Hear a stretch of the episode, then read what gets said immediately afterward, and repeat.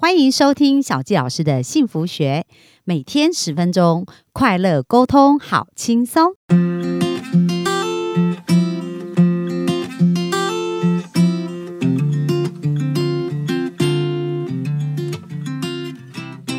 欢迎来到小纪老师的幸福学，今天很开心又在空中跟大家见面了。那今天呢，想要跟大家分享的呢，就是呃，讲到啊，其实我们的能量呢，它就是一个可以改变物质世界的一个能量场，所以能量有非常巨大的一个能力哦。那我记得以前我看过一本书啊，叫做《生命的答案：水知道》。那我们知道水是一个很特别的物质嘛，就是它的改变我们都是可以看得到。那水呢，当它是一个液态的状况的时候，就是。可是，如果我们把它放在瓦斯炉上去烧，这时候有能量加温，对不对？那当它的温度变高的时候，本来液态的水呢，就会变成是一个水蒸气。可是呢，当我们把水的或者水蒸气呢，把它的一个能量呢减温，就是说我们把它的能量拿掉的时候，就是把它冰到冷冻库去的时候，那这个水的形状形状，它又会变成冰块。所以，我们从水的一个变化上来讲，它一样是水的物质，对不对？可是它可以因为它的能量不同。导致它可以有不同能呃方向的呈现，不同样貌的呈现。那其实这跟我们的生命哦也是蛮像的哦。就是我们脑中呢，我们呃之前有谈到，我们的脑其实呃我们的想法是有非常巨大的力量。所以，我们如何运用我们脑中的这些想法跟力量，去改变我们人生当中很多的物质外在物质的一个形象？那今天呢，我就是首先哦要讲到在那个。呃，科学证实你想会成真这本书里面，他其实有一段话，我觉得讲的非常的有意思啊。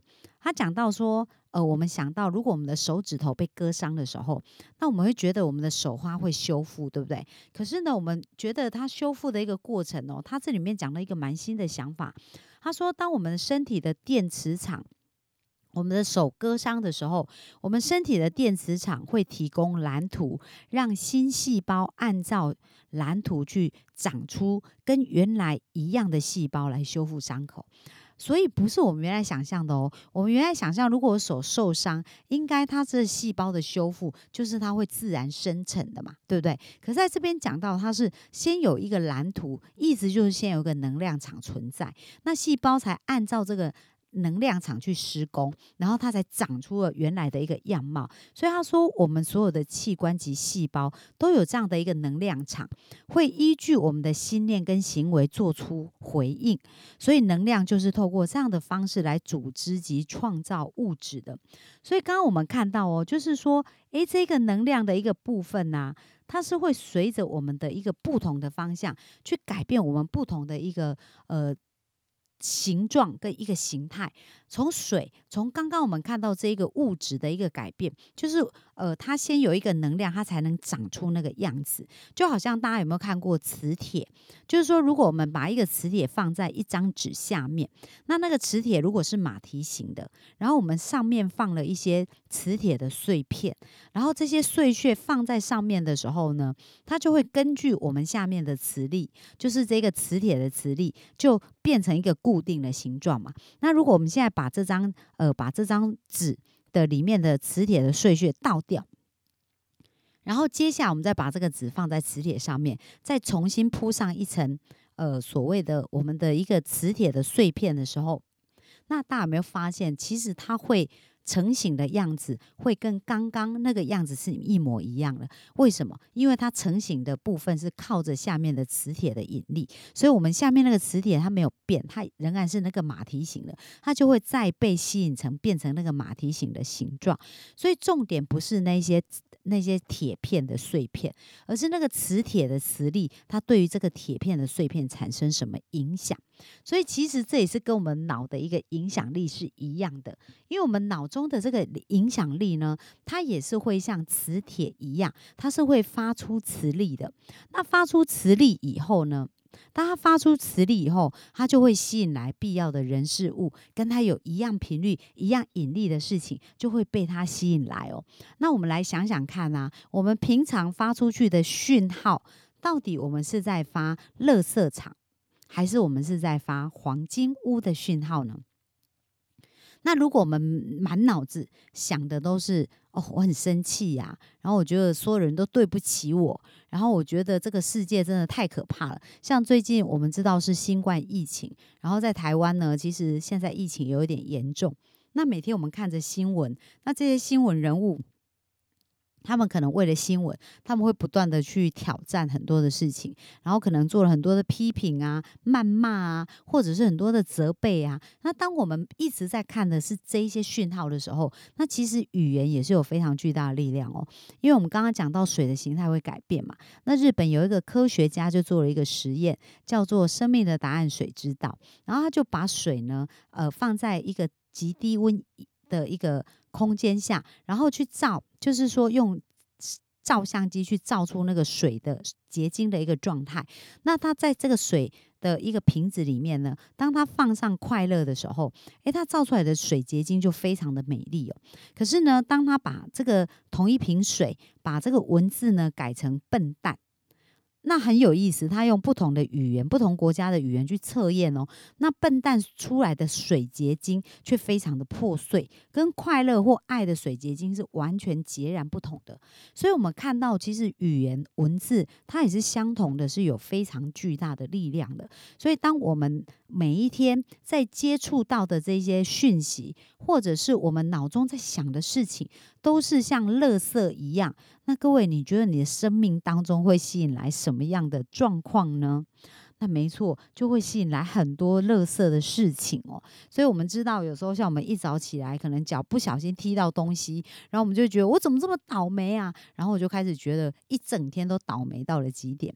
可是呢，如果我们开始呃，就是转换我们的想法。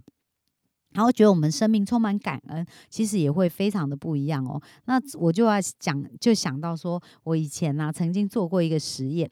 那那时候我是在看一本书，叫做呃，就是《秘密》的同一个作者。然后那本书叫做呃，诶，叫做什么？我有点忘记。但是它里面就是提到感恩。